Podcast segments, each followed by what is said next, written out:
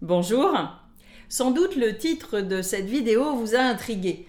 La logique intuitive voudrait que plus on est intelligent, plus on a confiance en soi. Et puis en réfléchissant, on se dit que cela n'a peut-être rien à voir, ou même qu'à l'inverse, en citant l'Innoventura dans les tontons flingueurs, les cons, ça ose tout, c'est d'ailleurs à cela qu'on les reconnaît. Ici, je veux parler de ma croyance en mon intelligence et comment je la définis et comment cela influe sur la pression que je me mets face à un challenge, comment je réagis face au succès ou face à l'échec et donc au final sur ma confiance en moi. Cela commence très tôt. Il y a des expériences classiques en psychologie avec des enfants de 3-4 ans face à des casse-têtes ou puzzle en bon français. Certains enfants choisissent des casse-têtes plutôt faciles pour avoir le plaisir de gagner et d'autres des casse-têtes plutôt difficiles pour se challenger et apprendre. Et d'ailleurs, vous pouvez vous poser la question si vous êtes joueur de golf, de tennis, d'échecs, êtes-vous plutôt du côté confort ou du côté défi? On pourrait croire que gagner augmente la confiance en soi et que perdre nous enfonce. Mais ce n'est pas si simple, ça dépend à quoi nous attribuons notre victoire ou notre échec. Mais tout d'abord, c'est quoi le rapport avec l'intelligence? En fait, j'ai pris le mot intelligence pour représenter les qualités intrinsèques que je m'attribue par opposition à l'effort, au travail euh, que j'investis pour apprendre quelque chose.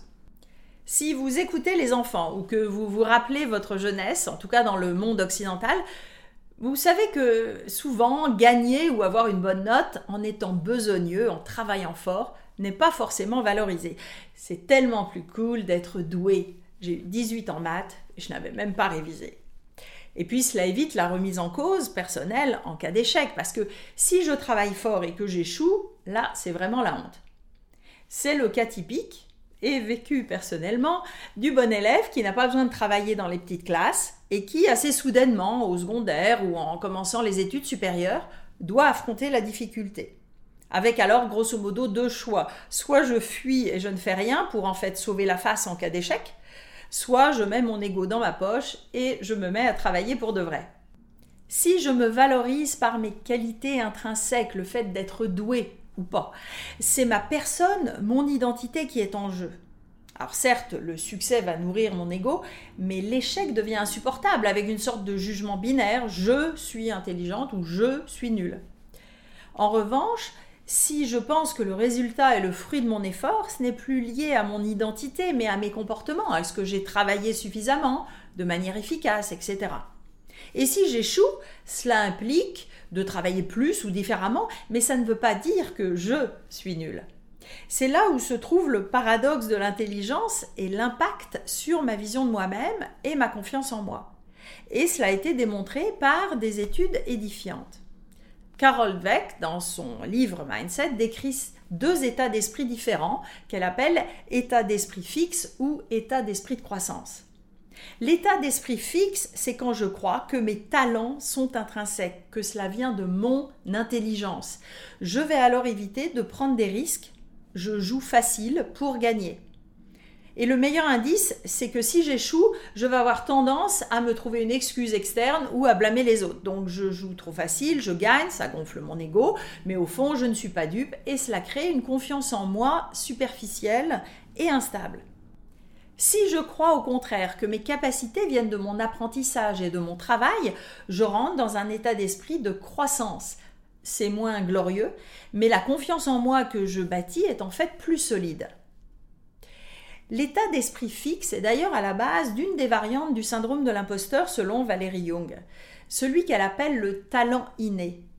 Alors on pourra rentrer dans des considérations historiques et culturelles sur le mythe du héros béni des dieux à qui tout sourit naturellement, ou sur les systèmes éducatifs à la dure ou au contraire basés sur le renforcement positif permanent.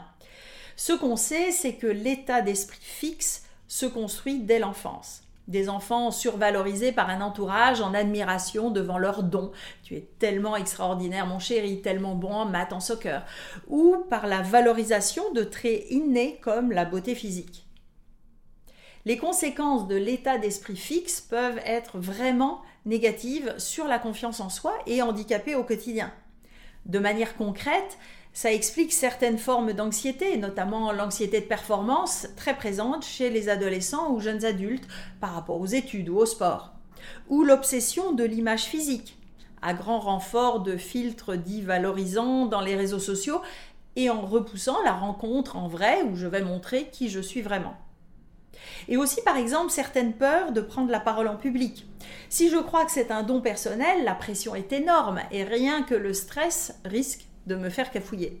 Du coup, j'évite ce genre de situation où, si ce n'est pas de bonne qualité, je trouve des excuses à la fin, j'étais malade, à faune, etc. Alors que si je crois que c'est quelque chose qui s'apprend, je prépare, je me fais conseiller, je tire les leçons de mes expériences et je deviens progressivement meilleur. Le problème, c'est que quand on voit des personnes politiques, des conférences TED, on a l'impression que c'est inné, alors que ces personnes ont probablement répété des dizaines, des centaines de fois leurs interventions. Donc on croit que c'est du talent, mais c'est du travail. Ces croyances sur notre valeur peuvent se changer. C'est d'ailleurs pour cela que je fais cette vidéo et le travail sur soi, le coaching peuvent vous y aider. Mais évidemment, c'est encore mieux quand on commence tôt. Donc si vous avez des enfants autour de vous, évitez de louer leur intelligence ou leur don et valorisez leur apprentissage et leur effort. Pas très cool, je sais, mais cela les aidera dans le futur. J'espère que cette vidéo vous aura aidé à repérer sur quoi vous construisez votre confiance en vous selon les domaines de votre vie ou celle de vos enfants et peut-être inciter à changer certaines de vos stratégies. Si vous souhaitez consulter en coaching ou en hypnothérapie, vous trouverez ci-dessous des liens utiles. Si ces sujets de psychologie et de développement personnel vous intéressent, abonnez-vous maintenant à ma chaîne en activant les notifications pour être prévenu des prochaines vidéos et vous pouvez vous inscrire également à ma lettre d'inspiration mensuelle avec le lien ci-dessous. À bientôt!